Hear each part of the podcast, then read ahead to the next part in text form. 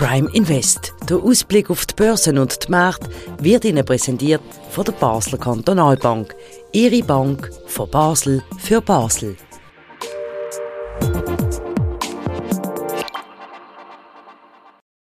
Das ist Prime Invest am Montag, 4. September 2003. Herzlich willkommen zu einer neuen Sendung. Mein Name ist Christian Keller und mein heutiger Gast, wie so oft, der Anlagechef von der Basler Kantonalbank, eigentlich Stammgast kann man sagen, der Sandro Merino. Herzlich willkommen. Grüezi, Herr Keller, willkommen bei der BKW.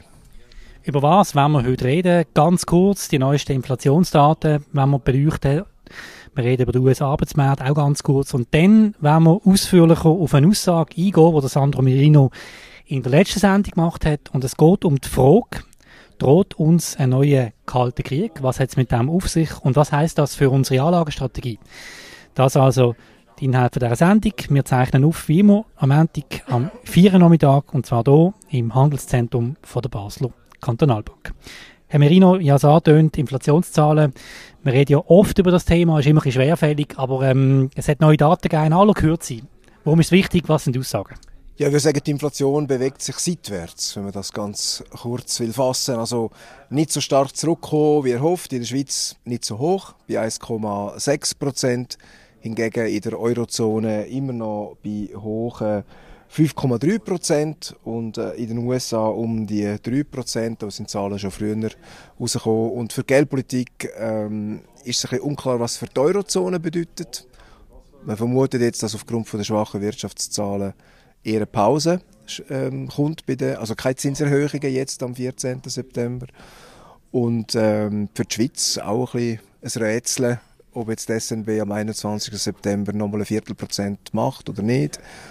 Aber äh, wir sind ähm, bei den letzten Zinsschritt vermutlich. Also wir haben das quasi erreicht. Und die Inflation gibt einfach nicht so ganz klare Signale. Man würde sich natürlich wünschen, vor allem in der Eurozone, dass wir endlich äh, wesentlich tiefer wären als die 5%, aber es, es haltet sich relativ hartnäckig auf diesen 5%, auch im August.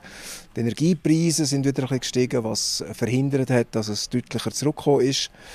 Ähm, ja, es braucht halt Zeit äh, und äh, Geldpolitik, also Zentralbanken, vor allem in der Eurozone, sind natürlich unter Druck, weil äh, die höheren Zinsen wirken sich schon langsam auf die Konjunktur aus und deswegen natürlich auch umstritten, soll man jetzt erhöhen, soll man nicht erhöhen, da gibt es natürlich verschiedene Lager.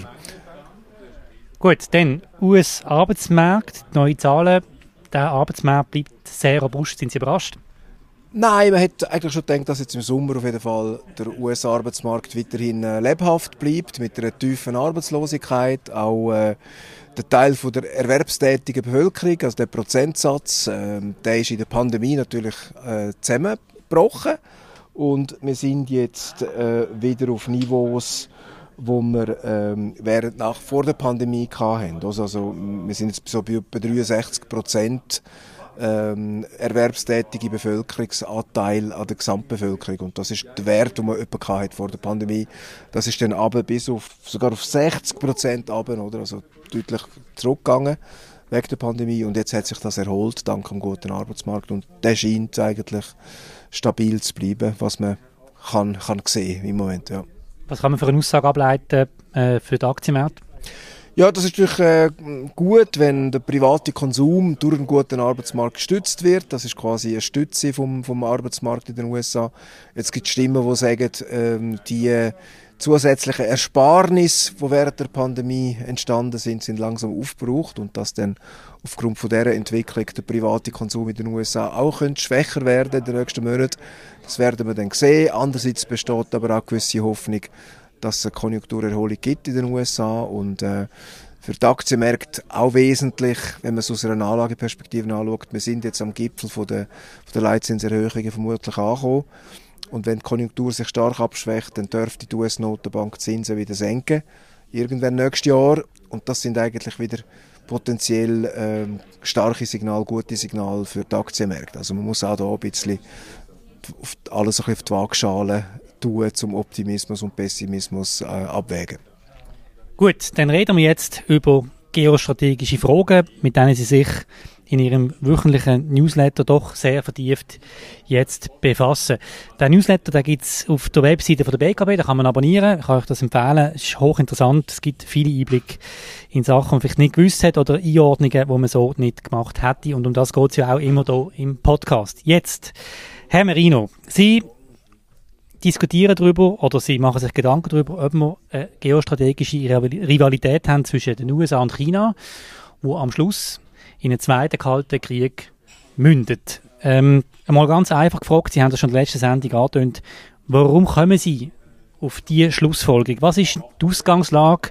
Was sind die Ereignisse, die wir kürzlich hatten, wo bei Ihnen so das, das, das Gefühl wecken, dass es doch auf das rauslaufen ja, ich muss sagen, dass natürlich das Thema Rivalität USA gegen China seit dem Donald Trump natürlich äh, irgendwie auf dem politischen Parkett ausgetragen wird, mit diesen Handelszöllen, die ja nach wie vor gelten, neu zwischen den USA und China. Das hat der Donald Trump ja eingeführt und auch der Joe Biden hat ja vieles anders gemacht als der Trump, aber irgendwo in der kritischeren und vorsichtigeren Haltung gegenüber China ist ja Politik durch Donald Trump ja eigentlich nachhaltig beeinflusst worden, oder?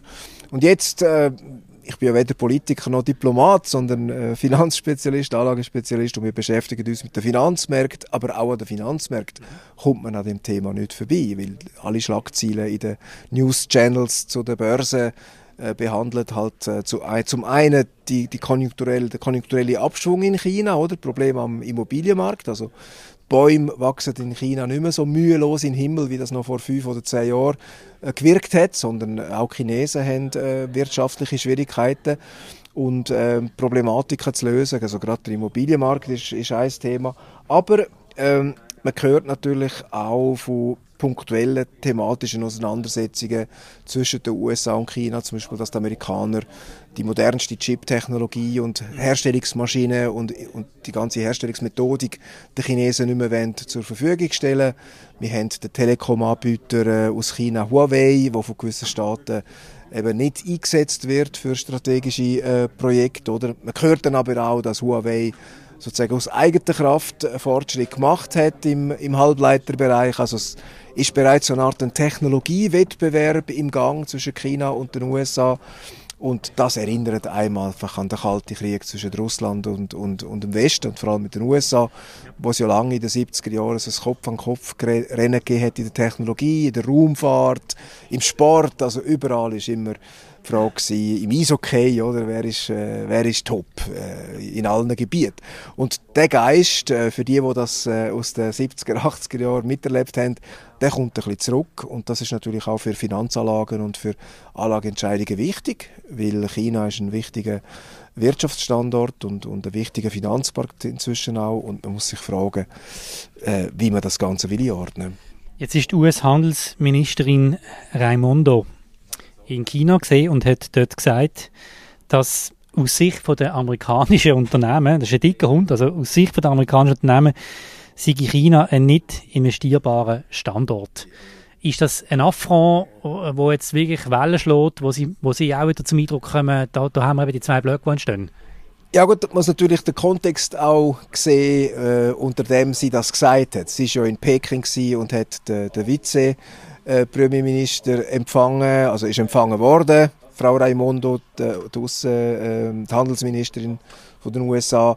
Und sie hat das kritische Statement natürlich gemacht, um zu bewirken, dass amerikanische Unternehmen in China bessere äh, Rahmenbedingungen bekommen und, und nicht Retourkutschen erfahren, äh, wo die Chinesen dann austeilen aufgrund natürlich von Massnahmen, die die Amerikaner getroffen haben. Das ist ja nicht eine Aussage, die Frau Raimondo gemacht hat, um die Handelsbeziehungen zwischen China und den USA zu schwächen, sondern zum Chinesen eigentlich darauf drängen, freundlichere Rahmenbedingungen anzubieten, sodass amerikanische Unternehmen auf China gehen. Also es ist nicht eine Kampfansage, sondern eine Klage, wo sie sagt, wenn wir wollen, besser zusammen kooperieren, dann muss China sich irgendwie anders verhalten.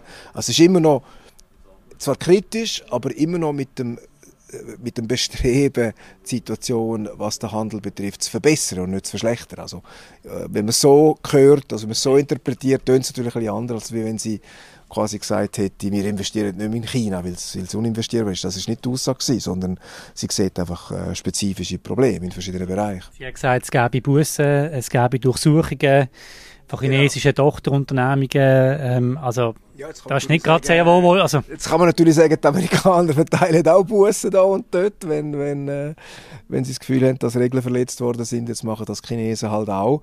Aber äh, der, der atmosphärisch und von der Wortwahl ist es natürlich neu, oder? Also man, die, die jahrzehntelange äh, Kooperation zwischen China, den USA und dem Westen ist einfach in einer anderen Phase. Oder? Es ist umstrittener, es ist kontroverser, es geht um äh, strategische Vorherrschaft in bestimmten Technologiegebieten. Es geht natürlich auch um Taiwan, wo seit dem äh, Angriff der Russen auf die Ukraine natürlich mehr noch mehr Aufmerksamkeit äh, kriegt, als, als schon vor der Fall war.